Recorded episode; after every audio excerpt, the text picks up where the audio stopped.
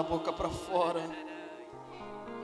Leva-nos, Senhor, a uma continuidade onde nós prosseguimos em conhecer o Senhor e essas frases se tornam cada vez mais reais nos nossos corações, sem medo de perder, mas só te encontrar, sem medo das coisas ir embora, mas entender que o Senhor é tudo que precisamos, Deus. Uma igreja que não vive baseada por motivos, que a nossa adoração não seja movida à base de motivos, que seja simples, que seja direto, Deus. Essa igreja é uma igreja que não precisa de motivos para te adorar, Deus. O Senhor já nos deu mais do que o que nós precisamos. Nascidos abençoados. Desde o ventre das nossas mães, já fomos abençoados pelo teu resgate por nós naquela cruz do Calvário, Deus. E a Ti só damos o nosso coração. Quebramos ele nessa noite. quebramos o nosso coração nessa noite.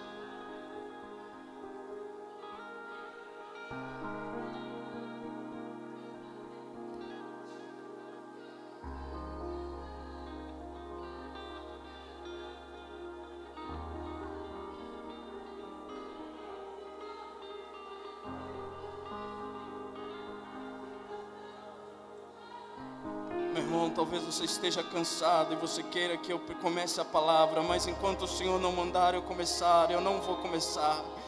Os céus estão abertos nessa casa. Feche os teus olhos, tira o orgulho, bota ele de lado, tira a timidez, bota ela de lado. Se você quer a chamar a atenção do seu Deus nessa noite, faça alguma coisa diferente.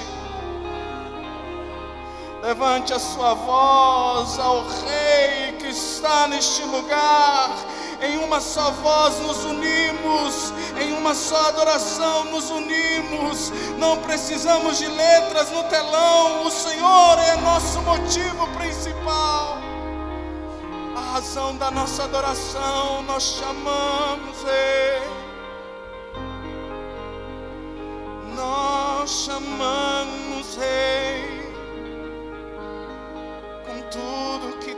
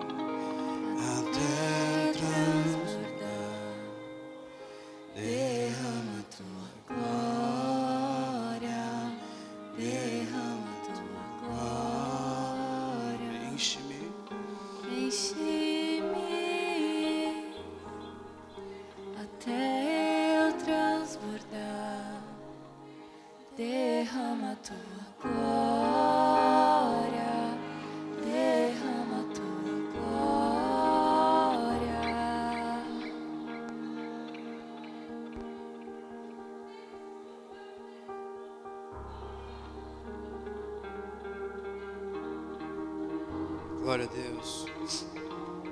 2 Coríntios, capítulo 6, versículo 14, vai dizer assim: 2 Coríntios 6, 14: Não se ponham em julgo desigual com os descrentes, pois que sociedade pode haver entre a justiça e a iniquidade? Ou que comunhão existe, existe entre a luz e as trevas? Vamos repetir?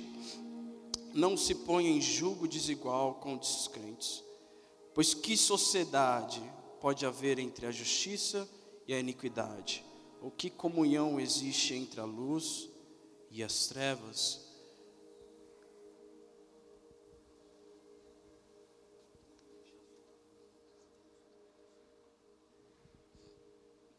Amém? Graça e paz. Nossa, fiz uma bagunça aqui. Hoje eu queria, através das ordens de Deus, falar sobre julgo desigual, amém? É, a gente cantou aqui, eu não quero mais sair daqui, vem me encher. São todas frases que saem realmente do nosso coração. Mas existe toda uma luta para que você saia desse lugar, esse ambiente de glória. E você sabe do que eu estou falando. Então aqui Paulo está falando à igreja de Corinto, para eles não se colocarem em julgo desigual, pois que sociedade há entre a justiça e a iniquidade? Que sociedade há entre luz e trevas? O texto está se referindo ao que o Senhor ordenou ao povo de Israel, lá em Deuteronômio 22, 10, que não era para colocar, não, não lavrar a terra com junta de boi e jumentinho. Não era para preparar a terra com um boi de um lado e um bezerrinho pequenininho do outro lado. O que, que é um jugo? Eu até esqueci de mandar para os meninos. Ficaria muito mais fácil uma foto. Mas o jugo era o que era colocado no boi. Eu não sei se já deve ter visto. Colocava no boi e colocava em outro boi e eles dois puxavam o que era necessário ser puxado. O que, que a palavra está falando aqui? Que não dá para você andar junto com uma pessoa, carregar um jugo, um fardo com uma pessoa que é diferente de você, que é descrente, como Paulo nos diz.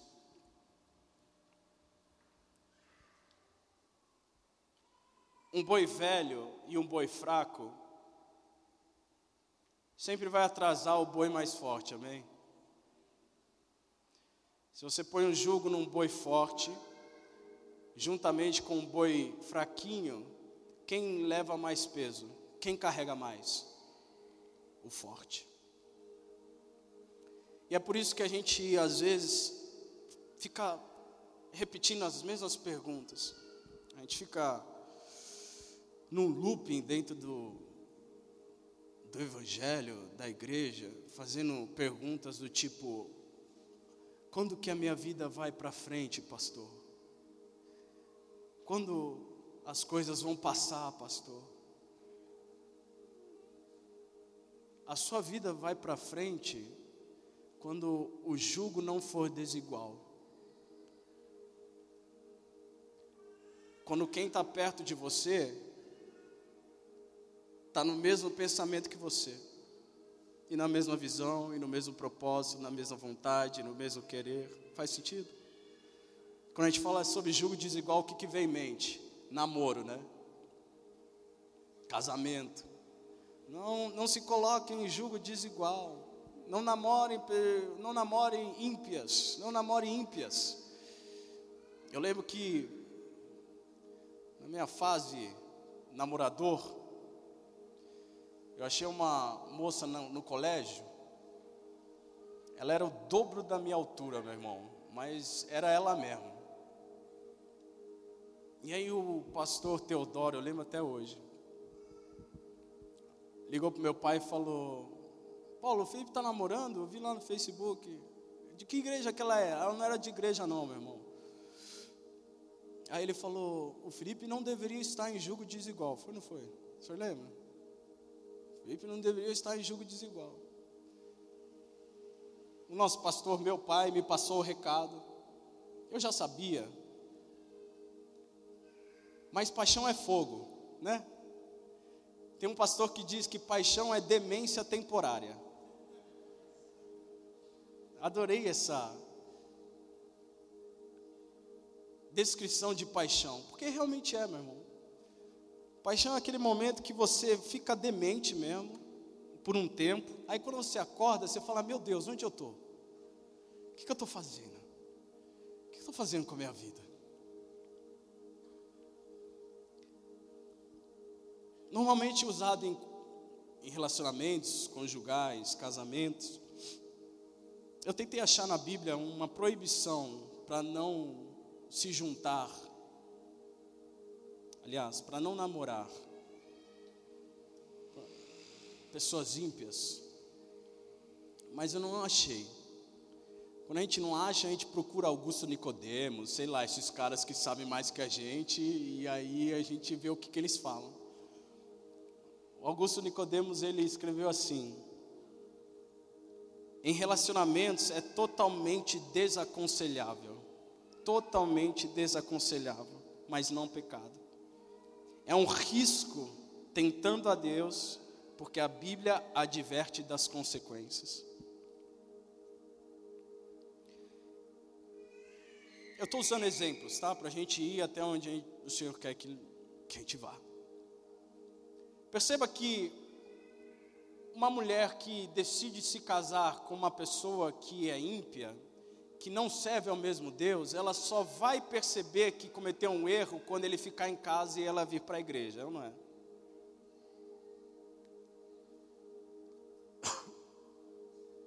Porque a tendência no começo é sempre fazer a vontade, não é?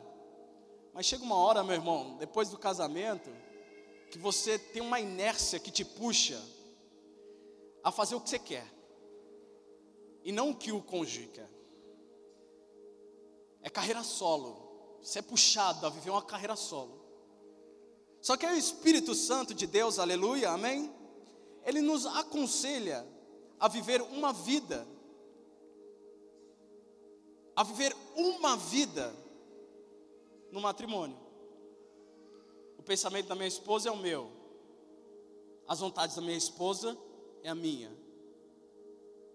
os princípios da minha esposa são os meus princípios. Mas aí de repente a gente começa a entender por que certas coisas estão escritas na palavra do Senhor. Um homem que é verdadeiramente piedoso, casando-se com uma mulher não convertida, ou retrocederá para a perdição, ou terá uma cruz para o resto da vida. É ou não é? Não? É. Graças a Deus, porque eu casei certo, meu irmão. Eu não sei o que seria da minha vida casando errado. Aliás, eu sei. Um passo tão importante que a, a, a demência temporária chamada paixão nos leva a querer fazer do nosso jeito, como a gente quer.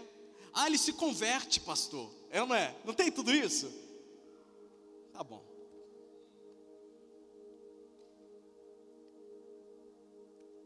Assim como uma mulher piedosa, crente, se casando com um homem não convertido, tais pessoas não podem fazer esta petição ao Senhor: não nos deixe cair em tentação.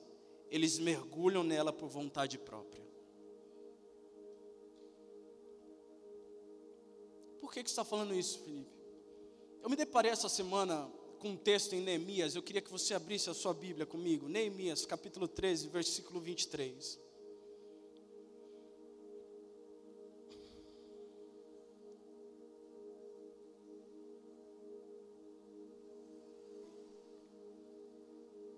Neemias capítulo 13, versículo 23. E vi também que naqueles dias que judeus haviam casado com mulheres asdoditas, amonitas e moabitas. E seus filhos falavam metade das palavras na língua de Asdod, ou na língua de seu respectivo povo, mas não sabiam falar a língua dos judeus. Para.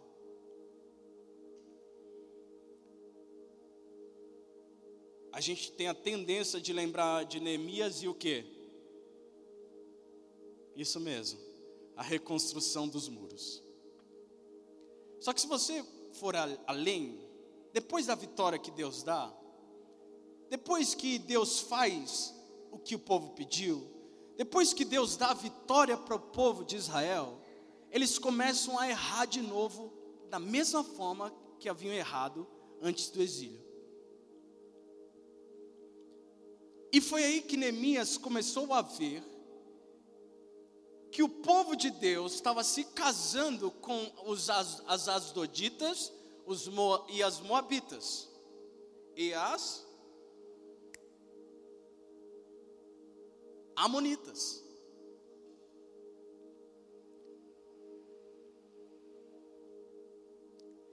Esse casamento gerou em perda de cultura Repita comigo: perda de cultura.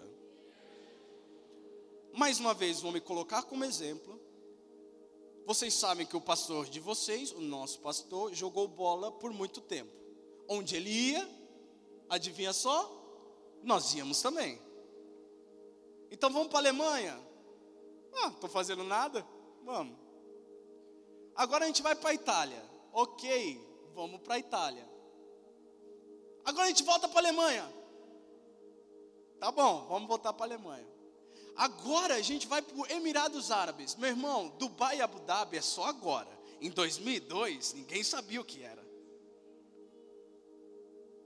Vamos aonde? Emirados Árabes.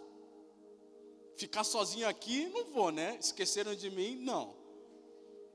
Vamos também. Ah, não, agora depois de seis meses no Emirados Árabes, já? Sim, vamos voltar para o Brasil. Ai, meu Deus. A minha irmã é alemã, italiana, árabe, americana e bugou a mente da Carol. A Carol não sabia o que falar, que língua falar. Chegava aqui, ela falava: Vó, ich habe Hunger. Vó, eu tenho Hunger. Se você não sabe, Hunger quer dizer fome. Minha avó ligava para minha mãe e falava: Merle, a Carol está falando, vó, eu tenho runga. Só que eu não estou entendendo o que ela está dizendo. Perceba que é uma palavra só, mas faz toda a diferença. Se não sei o que ela está dizendo, logo não sei o que dar. Lembro que aos 13 anos nós chegamos aqui no Brasil e me colocaram no colégio. alfabetizado em italiano, sete anos de curso em alemão e quatro em inglês. Paro, paroxítona, proparoxítona, oxítona. Era palavrão para mim, meu irmão. Eu sentei na sala de aula, primeira sala de aula de português. Voltei para casa e falei: mãe, não vai dar certo. Passagem de volta agora para a Alemanha. Por incrível que pareça, o alemão para mim era muito mais fácil. Na primeira prova de português, meu irmão, sabendo já é uma tensão. Quando você já sabe que você não sabe, é o um inferno. Abri a prova. Respirei e falei: Meu pai vai me matar. Eu chorei na prova.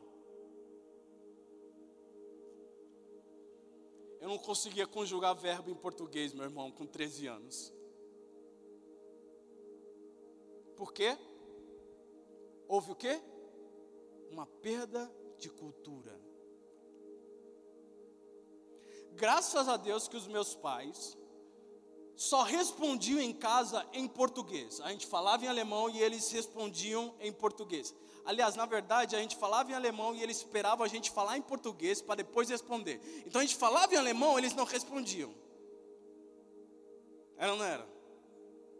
Aí depois a gente, ah, verdade, a gente é brasileiro também. Aí a gente falava essa língua que a gente está falando agora. Meu irmão, não é para me gabar, não, é a minha vida mesmo, enfim. Mas houve uma perda de cultura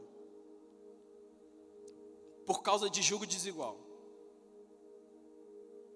por causa de desobediência. Namoro não é pecado, mas casamento era. Nem tinha namoro e nem tem hoje, mas casamento naquela época era proibido por Deus, porque ele sabia que ao se juntar uma, Moab, uma, uma moabita com um povo, de, um, um homem de Israel, eles automaticamente gerariam filhos que perderiam a memória do que Deus fez lá no deserto. Você entende? Imagina os netos. E os bisnetos? Chega uma hora, meu irmão, que os bisnetos, eles nem sabem quem é o Deus de Israel mais. Por quê? Porque houve uma perda de cultura. Se as escrituras estão em hebraico e eu não sei hebraico, não vou ler e não vou saber. Vamos continuar o texto. Versículo 25. E é essa parte que me chamou a atenção. Eu os repreendi, disse Neemias, e os amaldiçoei, e espanquei alguns deles para. Essa parte é legal. E espanquei alguns deles. E arranquei os seus cabelos. E os fiz jurar, em nome de Deus, dizendo: não deem mais as suas filhas em casamento aos filhos deles, nem escolham mais as filhas deles para os seus filhos ou para vocês mesmos. Verso 26. Porque não foi por causa disso que Salomão, rei de Israel, pecou? Entre muitas nações não havia rei semelhante a ele era amado por Deus e Deus o colocou como rei sobre todo Israel. Mas as mulheres estrangeiras o fizeram cair no pecado.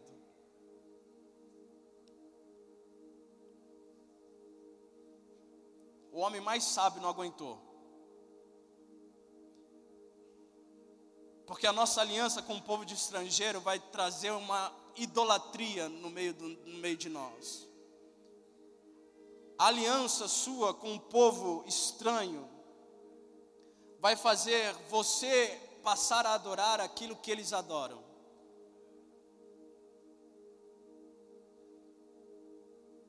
As verdades deles passam a ser as suas verdades. E aí você percebe que julgo desigual não está falando só de casamento ou namoro. É muito mais amplo, é muito mais sério. Julgo desigual desencadeia uma perda de cultura e uma adoração a ídolos.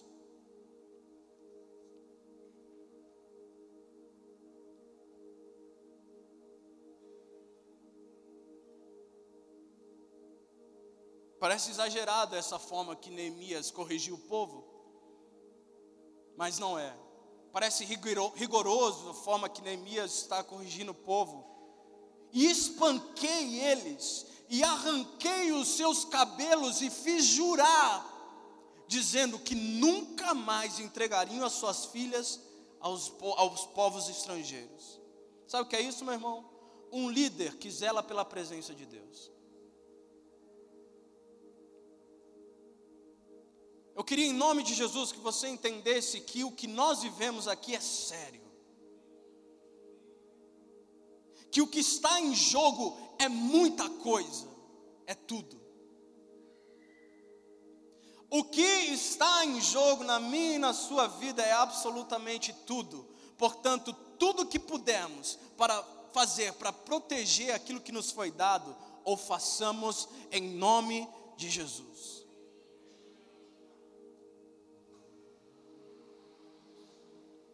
Esdras me lembrou que ele teve o mesmo sentimento que Neemias, mais ou menos.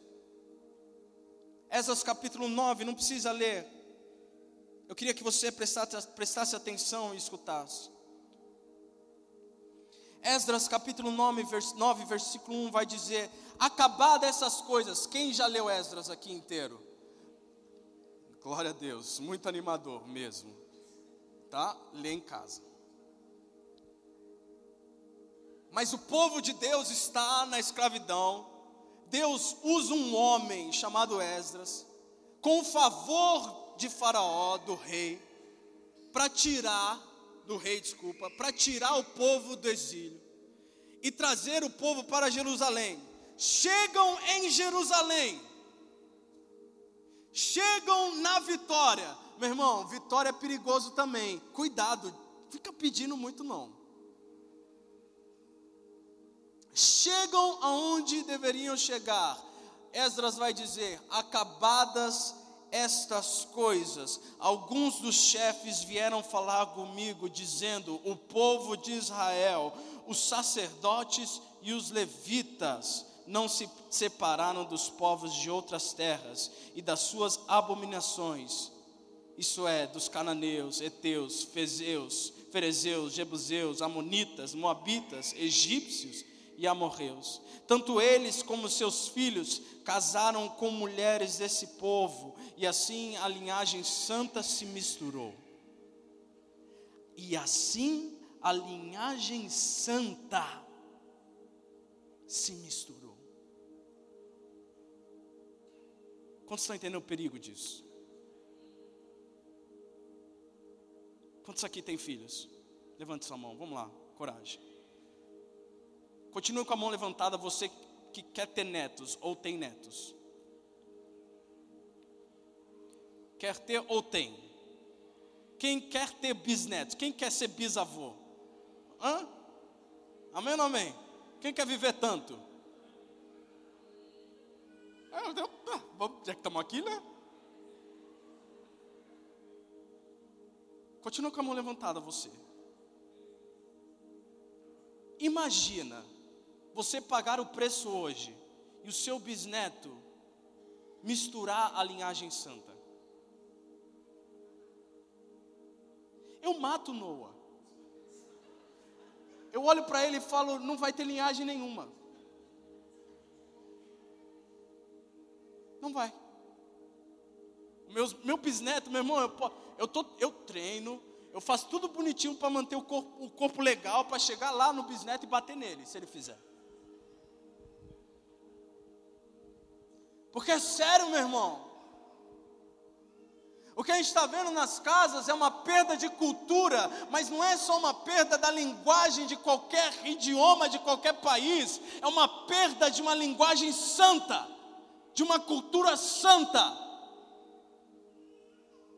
algo que foi comprado por alto preço, uma semente lançada que é santa, e os santos devem cuidar dela com todas as suas forças.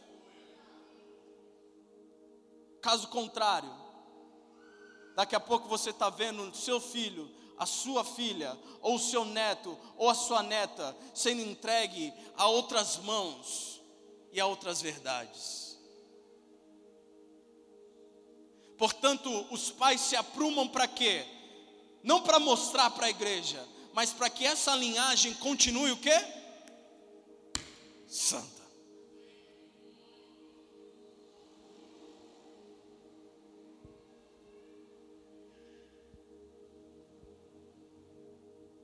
E assim a linhagem santa se misturou com os povos dessas terras. E os chefes e os magistrados foram os primeiros. É maravilhoso, né? Que a Bíblia dá vários relatos de que o povo só seguia o líder às vezes. Essa casa é indisculpável. Você, eu, nós somos indisculpáveis por causa da liderança que a gente tem. Nem dá para falar, o pastor é assim, a pastora faz isso. Ah, mas eu sou porque a igreja me fez assim, todo bagunçado porque a igreja é bagunçada.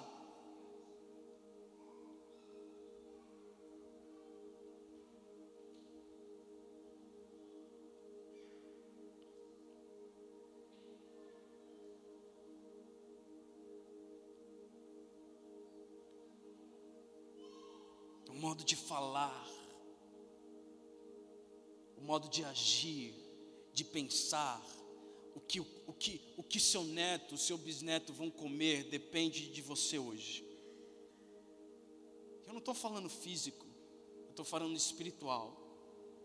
Se nessa igreja, nessa casa, tiver um povo que usa o nariz espiritual que tem, antes de botar besteira na boca, a gente vai chegar longe. Falei isso com louvor. Eu não sei se vocês percebem, quando a gente vai na geladeira, o que, que a gente vai comer? Ah, não tem nada. Ah, tem umas coisas lá no Tupperware. Ah, vai lá pegar. Aí o que, que a gente faz? Abre, pega o Tupperware, dá uma olhada e faz o quê? Dá uma cheirada para depois pôr na boca. Mas aqui na igreja é diferente. Tudo que vem a gente põe na boca, e depois que dá ruim, depois que o estômago fica ruim, depois que para no hospital, que é a sala pastoral, a gente fala, rapaz, não deveria ter feito. Agora, se a gente é um povo ciente, que nós temos li, disponível um dom maravilhoso, que é o discernimento espiritual, a gente cheiraria mais as coisas e comeria menos. Por quê? Porque nós não queremos misturar a santa linhagem que foi colocada nas nossas mãos. Que a Sara seja uma mãe que se case com o pai, que entenda que a linhagem não pode ser misturada e nem perdida, porque a próxima geração estará, estará salva a próxima geração será usada para salvar outras pessoas. E nós vamos nesse ciclo, e a gente continua nesse ciclo, e os nossos netos continuam nesse ciclo, e a terra se enche da glória do Senhor e do conhecimento da plenitude dEle.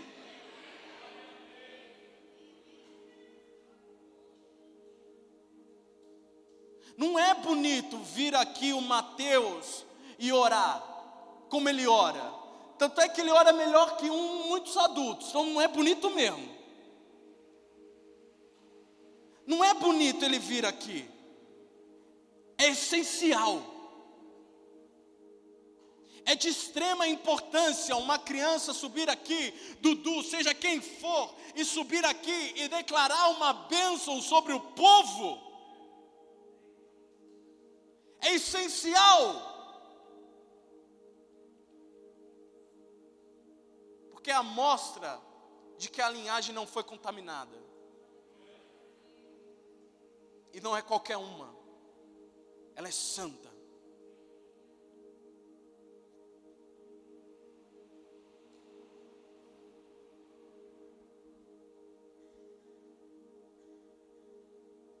Juízes capítulo 13.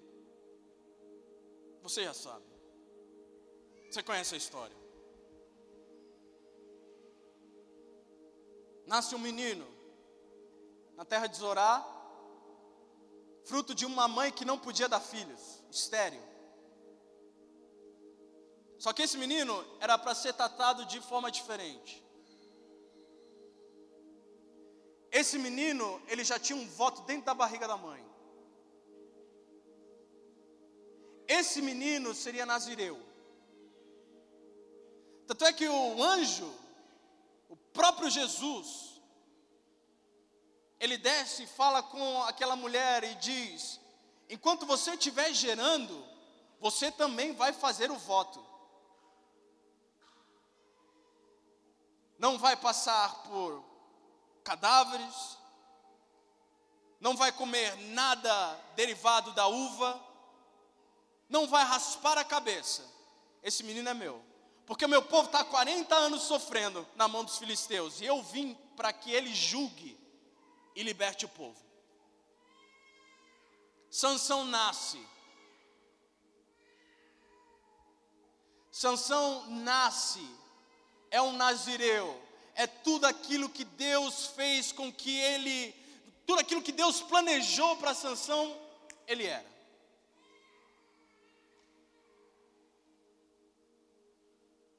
Só que no versículo, no capítulo 13, queria que você acompanhasse comigo.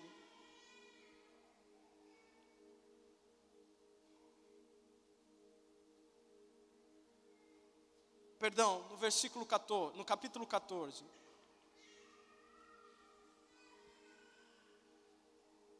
No capítulo 14, Sansão vai dar um rolê e vai para uma terra chamada Timna.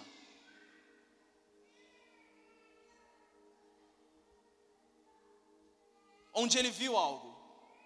Eu queria que você relatasse para mim o que, que ele viu. Vamos lá? Pode ser várias vezes, vai, vamos lá, várias vezes. Pode falar. Isso, muito bom. Isso. Ele dá um rolê na fronteira ali da sua terra, da sua cidade. Ele decide talvez passar a fronteira e ele vê algo. Ele vê uma mulher o quê? Filisteia. Estrangeira, Wagner. Qual é o mandamento? Não casem com mulheres estrangeiras. Mas ele viu uma mulher. Viu uma mulher em Timna das filhas dos filisteus. Número 3, versículo 3. Porém, o seu pai e a sua mãe disseram, depois ele pedir para que eles fossem negociar o casamento, os pais disseram: Será que não há mulher entre as filhas de seus parentes, ou entre todo o nosso povo, para que você tivesse de ir procurar uma esposa no meio dos filisteus, aqueles incircuncisos. Será que não tem mulher suficiente, Sansão? Aqui. Para você ter que ir lá e achar uma mulher filisteia. E ele diz: busquem essa mulher para mim, porque é só dela que me agrada. Essa palavra agradar quer literalmente dizer é bom aos meus olhos.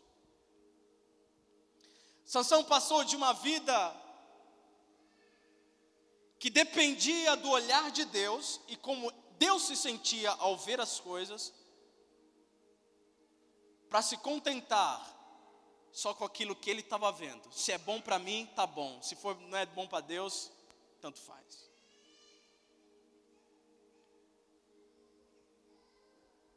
Mas seu pai e sua mãe não sabiam que isso vinha do Senhor, pois este procurava ocasião contra os filisteus. Perceba, meu irmão, se você for ler o texto, Deus é tão gracioso com Sansão que mesmo fazendo os erros que ele mesmo cometendo os erros que ele cometia, o Senhor usava de alguma forma aquele momento para dar vitória, porque ele estava preocupado com o povo de Israel e não só com Sansão.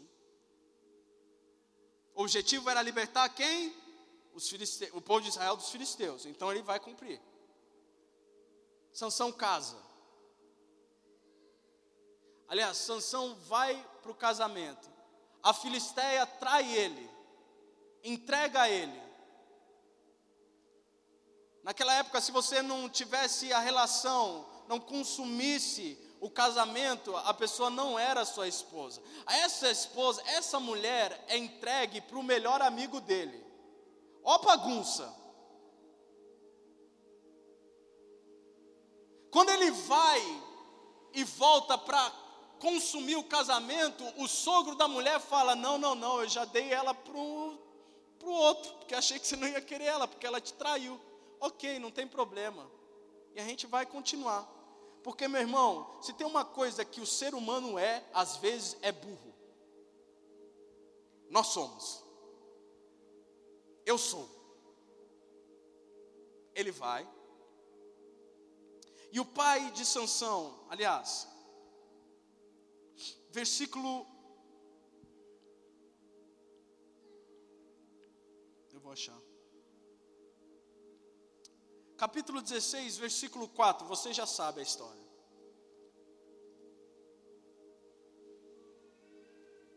Depois disso, Sansão se apaixonou por uma mulher do vale de Soreque, a qual se chamava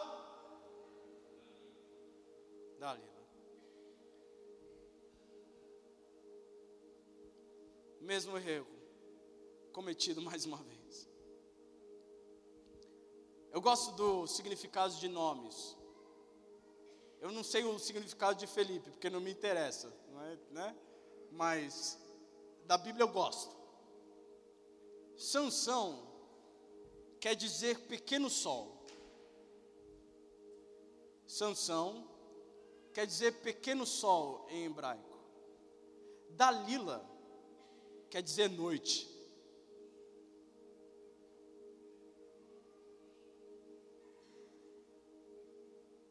Já dá para ver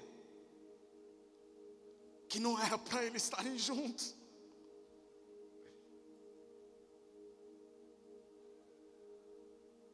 Dalila pede, insiste, Sansão entrega.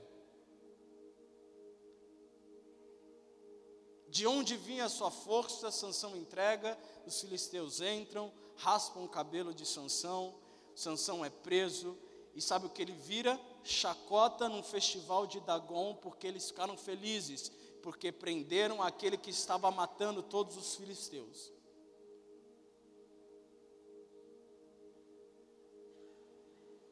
E a Bíblia vai dizer que neste festival de Dagon, o que que fazem com Sansão? Qual é a primeira coisa que fazem com Sansão? Cegam Sansão. Furam os olhos de Sansão. Perca, perda. Meu Deus. Você pode perder qualquer coisa, só não perca a visão. vi uma mulher. Mas Sansão não pode ser outra, não, porque só dela que eu me agrado. É só dela que os meus olhos se compadecem. É só, é só ela que os meus olhos querem. Que ironia você ver que um homem que viu uma mulher não vê mais nada no final da sua história. Ele clama: Senhor Deus, me dá mais uma chance. Ele pede para um dos servos que estavam do lado: me apoie nas duas pilastras. E a Bíblia diz que Sansão matou mais homens em sua morte do que em vida. Só que o problema de Sansão é que ele não completou ou o, o chamado de Sansão ficou incompleto. Se desobedecendo ele era usado, imagina vivendo uma vida reta. Inúmeras vezes a palavra vai dizer que o Espírito do Senhor se apossou de Sansão e ele matou os filisteus. Quando os filisteus entraram na casa de Sansão, depois de Dalila ter entregue o segredo, a Bíblia vai dizer que mal sabia que Sansão, que o Espírito de Deus já tinha se apartado de Sansão. Entende que há algo muito precioso que nos foi dado. E o inimigo vai fazer de tudo para tirar esse algo precioso dos nossos corações, nossas vidas. Depende das escolhas que nós fazemos. Depende do jugo que nós nos colocamos. Eu citei inúmeras, inúmeras, inúmeros exemplos de homens que se que entraram em problemas com mulheres, mas o que Paulo está falando é que vocês não devem se colocar em jugo desigual com descrentes. O que o Senhor falou comigo nesses dias, Felipe, você acha mesmo que julgo desigual você só entra com pessoas, com algo físico? Eu falei, acho que sim. Não. Você entra em julgo desigual com memórias, com lembranças. Porque é tanto tempo que você fica com elas que elas já são parte de você. Quantos aqui têm lembranças que só o impedem de continuar? Que são um peso na sua vida? Quantos aqui têm memórias do seu passado que você não entregou ao Senhor ainda, e ainda está tá sendo um jugo desigual na sua vida, e o Senhor está tá falando para você: entrega para mim, entrega para mim, deixa isso para lá, sai desse jugo, e você continua fazendo a mesma coisa. Porque a minha vida não anda, pastor? Porque muitas vezes nós estamos em julgo desigual. Porque a empresa não anda, pastor? Porque muitas vezes nós estamos em julgo desigual. Esses dias, um dos nossos irmãos queridos falou para a gente que estava pensando em sair do seu emprego. Emprego bom, meu irmão. Só que para você bater a meta, você tem que enganar velhinhos. Para você bater a meta, você tem que vender cartão para idosos e falar que é uma coisa, mas é outra coisa. E todo mundo faz isso lá. Isso corroeu o nosso irmão. E nós oramos por ele, amém? Se você puder orar, ah, aquele irmão lá. Porque Deus vai honrar esse irmão, meu irmão. Porque um crente que está disposto a fazer o certo, mesmo quando tudo está dando sinal para fazer o errado, e ele bate o pé e continua, aí ele vai ser abençoado. Pode ter certeza, meu irmão. Lá ou não lá, ele vai ser abençoado. É uma pessoa disposta a não se colocar em julgo desigual com descrentes. A minha vida e a sua vida não dependem de arrepios, e a gente já conversou sobre isso não depende de quanto você fala em línguas ou quantas línguas você fala. Sabia que tem várias línguas? É, você pode falar em várias línguas. Mas não depende disso. A sua vida e a minha vida depende de com quem nós andamos. Com quem você senta? Qual é a sua mesa? Você tem uma mesa? Assim, você tem um grupo no WhatsApp que é a sua mesa? Eu tenho. E eu sou metralhado porque eu tenho um grupo que é esse. Porque eles me edificam. Porque eu saio e vou para casa com a minha esposa e eu falo, ai que benção. A gente pode ser a gente. Quantos aqui tem pessoas que você não vê há muito tempo, mas eles estão nos mesmos princípios que você e você fala, rapaz, parece que a gente está sempre junto. É o Espírito. O Espírito falando com você, através de você, e ali também falando com você, através de você.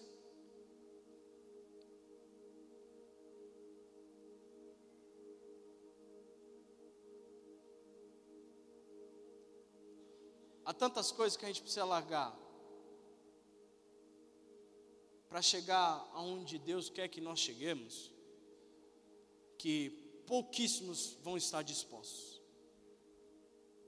Já conversamos sobre isso esses dias, não sei com quem. Dez leprosos, dez curados. Dez vão falar para os sacerdotes. Quantos conhecem a história?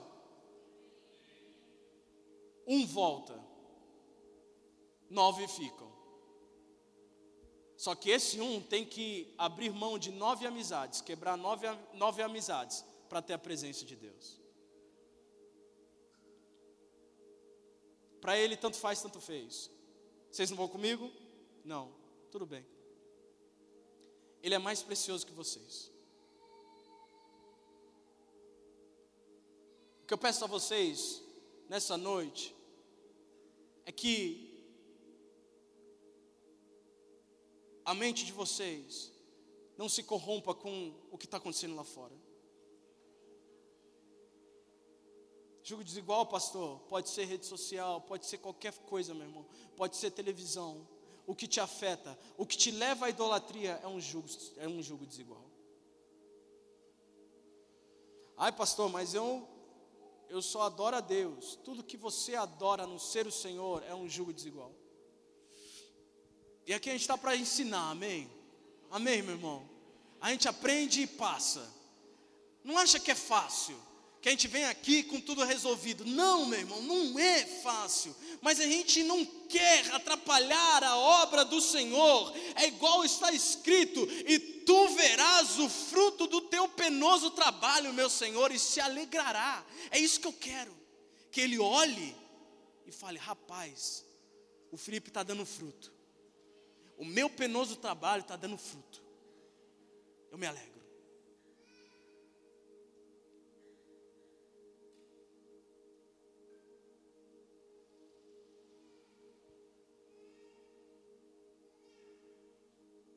Terminando. Se preocupe mais com as portas que você tem que fechar do que as que você quer que se abram.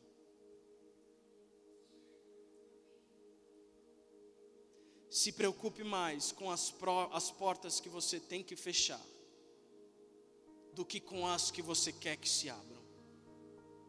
Somos um povo que quer porta, quer chave. Nem tem porta que é chave. Nem tem caneta que é, que é documento assinado. A gente é esse povo. Tem um negócio dentro da gente que quer. mas falta disposição.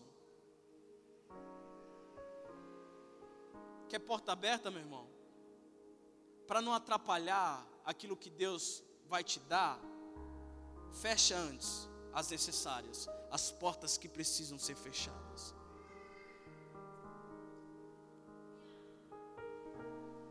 Sansão, eu, você é meu, meu juiz. Nazireado sobre você, você vai libertar o povo de Israel dos filisteus. Uma porta aberta, mas ele esqueceu de fechar as outras. E quando as outras ficam abertas, meu irmão, as que precisam vão ser fechadas. Entra Dalila. A noite entra, meu irmão. Não é à toa que a sua vida é escura. Sem alegria, já percebeu? Tem crente sem alegria, meu irmão. Tem crente que não, que não consegue dar risada, sorrir. Paz, lesão, você está bem? Porra, aí já riu, meu irmão, olha lá. Tem crente que é tão carrancudo que não entrou uma frechinha de luz da glória de Deus, meu irmão. Vem para a igreja na quinta-feira. Hoje é quinta-feira, hoje é dia de sentar e só ouvir. Vai. Domingo que é? Dia de adorar, que eu estou descansado. Aqui domingo não é missa, meu irmão. Nessa igreja não. De quinta-feira também não é.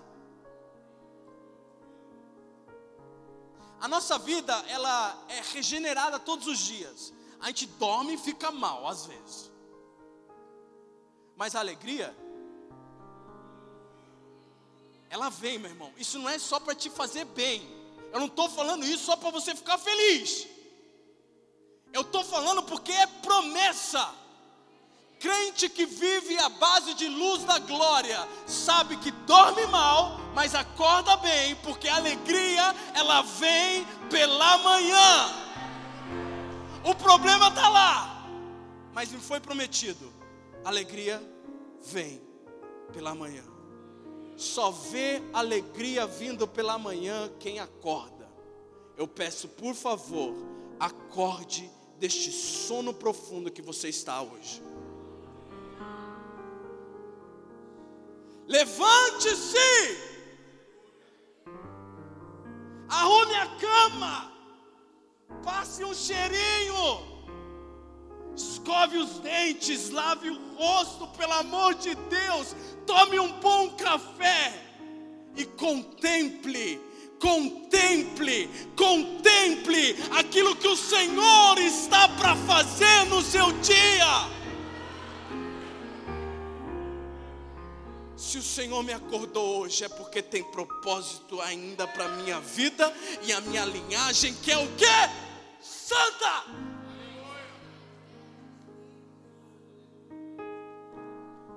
Senhor, quais são as portas que eu devo fechar hoje? Senta pega o café. Quais são? Ah, verdade. Difícil, mas verdade. Isso a gente pode deixar para último. A gente vai resolver isso depois, tá bom? Ok, põe em último, mas põe. Mas fecha. Porque Moabita nenhuma vai entrar nessa casa, meu filisteia nenhuma vai entrar nessa casa. Ei, homem, filisteia nenhuma vai entrar nessa casa. Eu sei que a partir de segunda-feira ou amanhã, as filisteias vão estar doidas. Mas a gente é forte.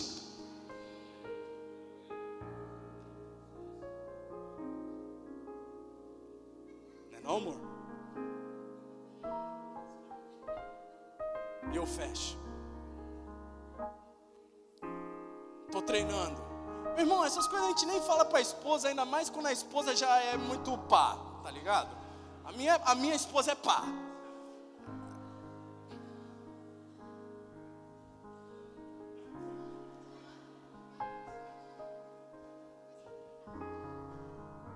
Meu irmão, meu ritual é sagrado. Sete da manhã eu levo as crianças, treino. Ponho meu fone, viro avestruz, já falei isso aqui ponho minha cara no chão, não olho para ninguém, eu só quero treinar.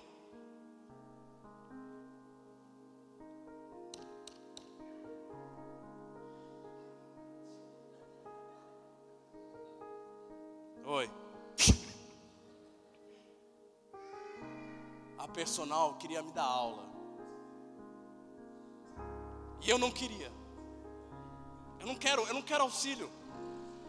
Eu não quero. Eu assisto o YouTube e vejo como eles treinam para não ter auxílio de ninguém.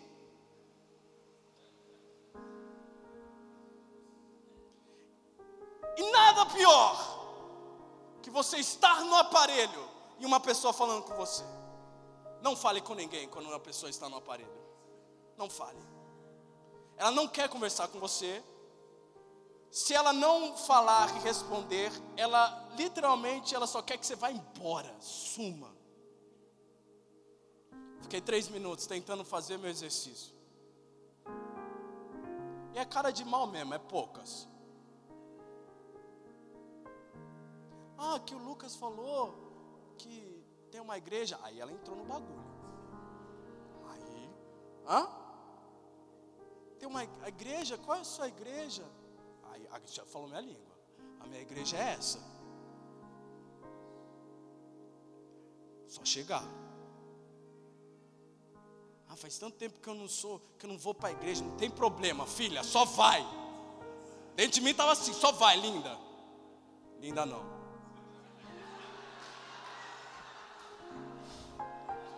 É que eu tô com uma mania de falar lindo e linda. Desculpa.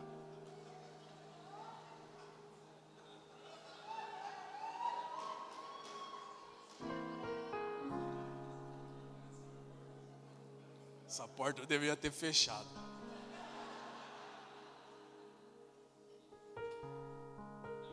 Eu vou lá um dia. Vai sim.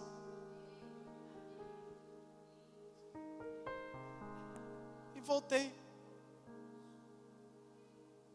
Porque é o quê? É uma porta. Meu irmão, hoje em dia é uma fresta. A porta nem está aberta, mas está entreaberta. E o diabo está chutando, porque ele está com tanta pressa, tanta pressa para te destruir, me destruir, porque ele sabe que tem cheiro de glória chegando, meu irmão.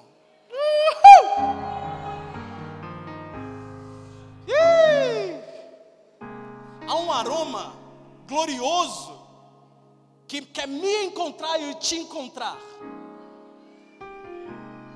Há um cheiro de um perfume jamais visto que quer te encontrar e me encontrar. Quer encontrar a sua família, quer encontrar os seus netos, os seus filhos, a sua linhagem que é santa, santa, santa, sem santidade. Ninguém verá Deus. Portanto, fazemos uma aliança novamente. Se você quiser fazer essa aliança com o Senhor nessa noite, coloque-se em pé agora, em nome de Jesus. Por favor.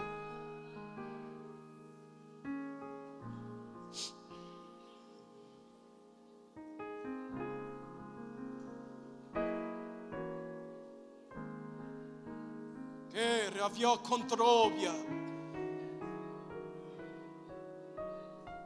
Dê nos olhos de pomba, Senhor. Falei com a Vitória sobre isso esses dias. Em algum lugar na Bíblia que eu não lembro.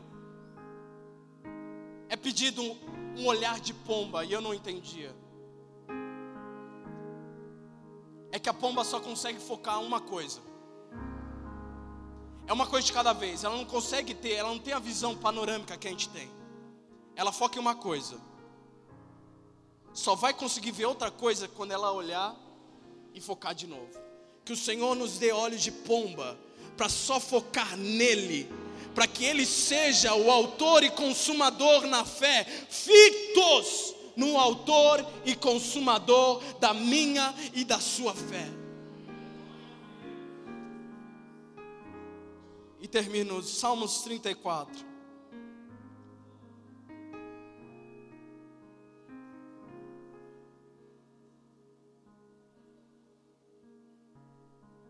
Bendirei ao Senhor em todo tempo. O seu louvor estará para sempre em meus lábios. A minha alma se gloriará no Senhor. E os humildes ouvirão isso e se alegrarão. Louvem comigo a grandeza do Senhor e todos juntos lhe exaltemos o nome. Busquei o Senhor e ele me acolheu. Aleluia! Livrou-me de todos os meus temores. Os que olham para ele ficarão radiantes. Essa é a minha oração, que o seu olhar esteja nele. E nós veremos transformações apenas num olhar com um só olhar, sou cativado e tudo é mudado. Eu nunca serei igual com um só olhar, sou cativado tudo é mudar. Eu nunca serei igual. O rosto dele jamais se cobrirá de vexame. Clamou este aflito e o Senhor ouviu e o livrou de todas as suas angústias. Deixa eu declarar isso sobre a sua vida nessa noite. Angústia sendo eliminada agora em nome de Jesus. Aquele que não dorme vai voltar a dormir. Aquele que não consegue deitar na cama vai conseguir voltar a deitar na cama. Eu declaro a paz sobre a sua vida. O Senhor é contigo. Aleluia!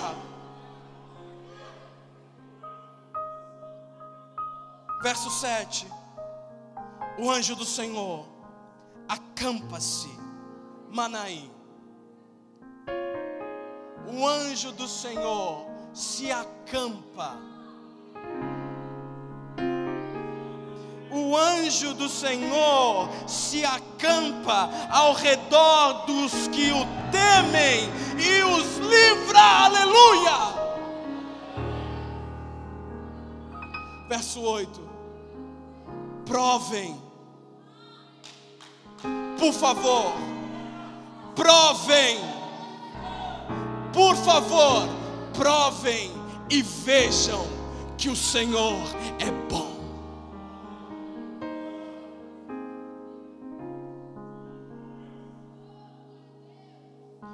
Bem-aventurado é aquele que nele se refugia.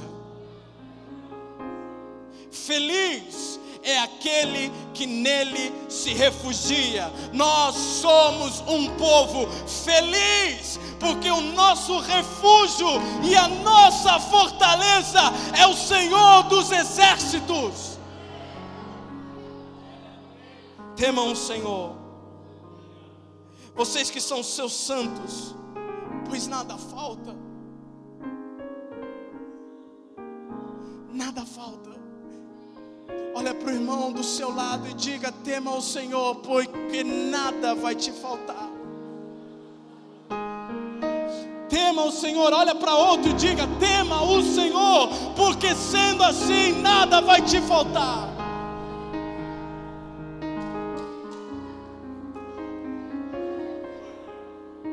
Os leãozinhos, os leõezinhos passam necessidades e sentem fome, porém aos que buscam o Senhor, bem nenhum lhes faltará.